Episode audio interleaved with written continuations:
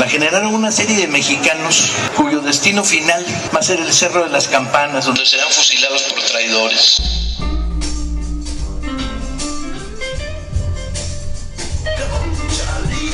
Bienvenidas y bienvenidos sean todos ustedes a esta cuarta emisión de nuestro podcast Black Block.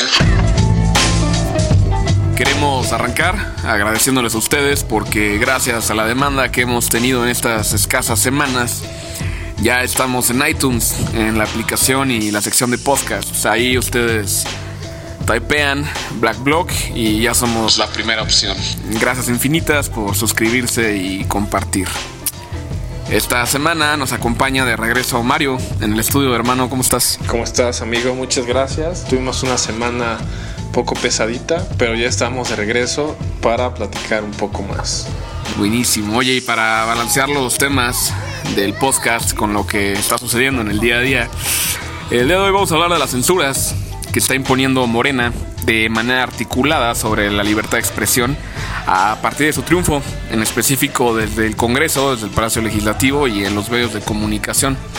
Tenemos dos casos para este primer bloque, que seguramente ustedes ya leyeron, sobre cómo esta extensión legislativa de Andrés Manuel está buscando censurar y limitar el contenido de Netflix. Y justo ayer, también Mario Delgado, tu tocayo, coordinador de esta fracción, propuso ponerle barreras a las empresas y personas que cabildean, los que hacen lobbying en la Cámara de, Diputados. ¿Cómo, ¿Cómo, ves estos sucesos, brother? ¿Hay, ¿Hay secuencia? Pues mira, creo que para empezar hay que aclarar que la iniciativa viene de la comisión que preside nuestro querido compañero compañero de alma mater, el licenciado Sergio Mayer, de la, mismísima Comisión de Cultura.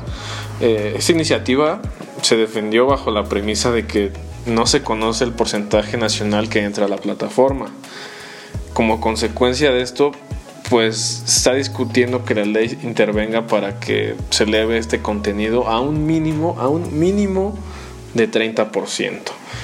Para poner esto en contexto, creo que mucha gente, incluyéndome, no sé si a ti amigo, ya ha podido ser parte de este contenido de Netflix nacional con alguna serie. Claro, todo lo que se está generando últimamente, ¿no? Claro, por ejemplo, la serie de Luis Miguel, La Casa de las Flores, Club de Cuervos, etcétera, etcétera, por mencionar algunas. Que aparte son de las, de las best selling, como, o sea, es el producto que más vende en México. Así es, han sido las series más exitosas que han exportado y que han tenido éxito internacional. Eh, el diputado Santiago González Soto del Partido del Trabajo fue el que propuso esto y está cuestionando que por qué la empresa internacional valuada en 80 mil millones de dólares, o sea, hablando de Netflix, eh, no dejan suficiente derrama económica en México. Pero no se fue solo contra Netflix, se fue contra Blim y Claro Video.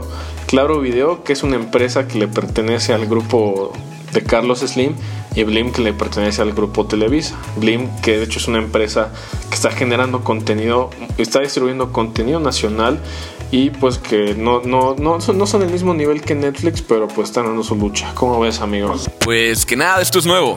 Esto forma parte de una serie de amenazas al sector privado que se han venido acomodando en el mensaje de Andrés Manuel desde la campaña y que de materializarse, tomando a estas empresas que tú mencionas, donde claramente Netflix va al centro, pero también las que son creadas desde México, se anuncia una alerta roja sobre otras compañías en, en varios sectores económicos muy similares.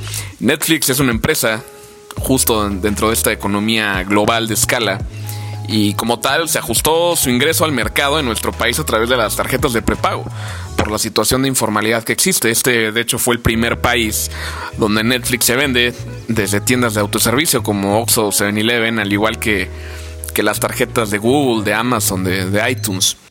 Eh, yo creo que entendieron muy bien al consumidor en México y esto elevó la competencia para las empresas locales que se lanzaron a ofrecer servicios sustitutos, incluso Cinépolis que es de los Ramírez, ¿no? Tienen su propia plataforma. Eh, es bien necesario tomar esto a consideración y, voltear a ver la forma en la que se está buscando polarizar a un sector muy reaccionario y, y socialmente conservador. Porque se les está habilitando para exigir cambios en lo privado, donde claramente se está irrumpiendo una libertad de contenido y de expresión. Esto es terrible y, representa una expresión política autoritaria y de intervención, algo que, que ya creíamos extinto en México.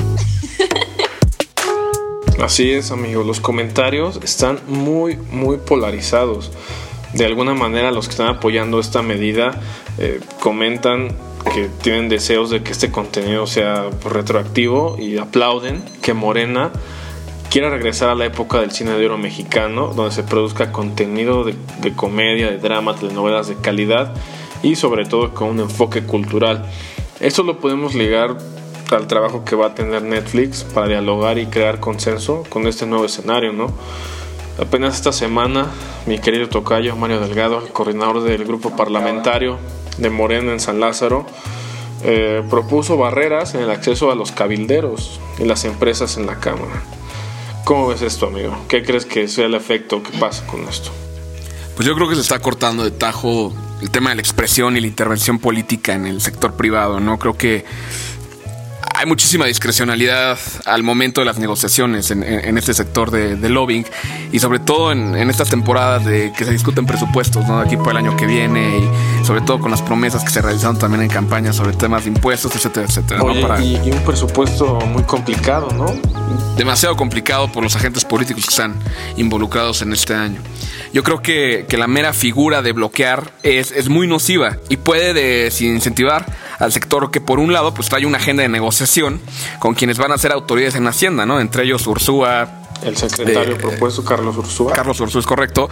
Esquivel, por ciertos saludos, Gerardo, ya contéstanos el, que ya conteste el Twitter. Por favor, Gerardo. Estas dos personas que, responden a grupos muy diferentes de, de Morena, ¿no? Y por otro lado, los cabilderos, que, también se están enfrentando a un bloque que no necesariamente se rige pues, políticamente por, por la misma línea o estas dos líneas, que es la de Mario Delgado y Marcelo Ebrard, que también es el propuesto secretario de Relaciones Exteriores. ¿no? Yo considero que tenemos que ahondar independientemente de nuestra discusión ahorita, en las próximas sesiones sobre cómo se va desarrollando este tema y, procurar menos sospechas en esta, en esta simulación que está queriendo imponer de manera tan tajante Morena en el tema de la discusión del sector privado. De acuerdo, creo que hay que esperar cómo salgan estas propuestas, salen a pleno y cómo se discuten y la, cómo reaccionan los demás partidos políticos a esto.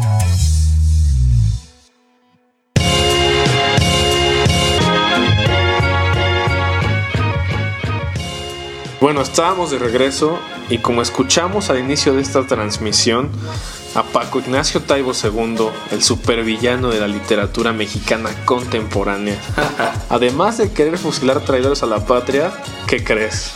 Ahora dirigirá el Fondo de Cultura Económica. Ante esto, Paco comentó que AMLO lo logró cooptar, comentándole que ya te toca. Ya te toca, Paco que lleva mucho tiempo en, el bench. Llevan mucho tiempo en lucha y le dice Paco, ya te toca. Bueno, pues esperemos que no exista una línea de transformar al Fondo de Cultura Económica en el Fondo de la Cuarta Transformación, ¿no? Sabemos que Taibo daba cursos a los cuadros de Morena, los capacitaba y pues desde mi parte espero que esto no afecte la divulgación científica que, que lleva el Fondo de Cultura Económica haciendo durante muchos años, se mantenga una línea imparcial y de publicaciones académicas. ¿Cómo ves esto, amigo? Pues yo creo que justamente redondea y conecta todos los puntos que, que estamos tratando el día de hoy, ¿no? Yo creo que Andrés Manuel entiende muy bien cuál es la línea política que establece justo habilitar al poder público y al poder privado a través de esto. Yo creo que aquí el peligro está en retraer a los actores que, demandó en algún momento en, su Pegenomics, ¿no? Y la medida en la que el discurso de la política pues es incongruente, pero el político no.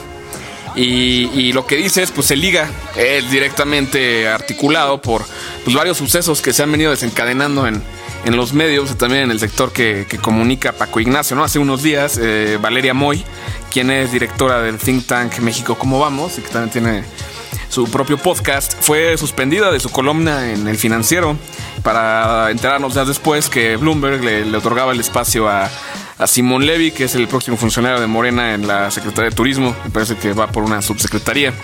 Y, bueno, no, es necesario para mencionar que Valeria ha sido una de las personas activas en contra del discurso y lo que parece ser el próximo plan de gobierno de, de Andrés Manuel. También paralelo a esto, para quien ha estado viviendo debajo de una roca, Carmen Aristegui regresa en unos días a la radio en, en horario estelar. Eh, paso a paso, ¿no? Parece que ya están logrando consolidar una estructura de, permanencia y de opinión en la generación de información y, los espacios clave, ¿no? Para el debate público en, los próximos tres a, seis años. Así es, amigo. Carmen y regresa a la radio. Regresa y se incorpora el 17 de octubre en un horario competitivo de 7 a 10 de la mañana contra Carlos Loret de Mola, Ciro Gómez Leiva y Luis Cárdenas, tres pesos pesados de la comunicación en México. Aunado a esto, surgió una supuesta filtración de que Carmen regresaría con un sueldo elevadísimo de más de un millón de pesos. Carmen regresa a la radio después de más de 3, 4 años de ausencia, después de aquella filtración y esa investigación que ganó el Premio Nacional de Periodismo sobre la Casa Blanca y los conflictos de interés posibles del presidente Peña Nieto. Que se presume que por eso fue su, su salida, ¿no? Exactamente, se presume que hubo una línea directa desde presidencia para separarla de su cargo. Eso es todo en la discusión del día de hoy. Muchas gracias Mario por conectarte con nosotros. Gracias amigos por escucharnos. Nuestras redes sociales las vamos a dejar por aquí para que nos sigan. Cualquier comentario, duda o sugerencia son bien recibidas y nos vemos en la próxima. Yo soy Rubén. Estoy como Reuben León en Twitter. Esto es Black Block y nos escuchamos el próximo viernes.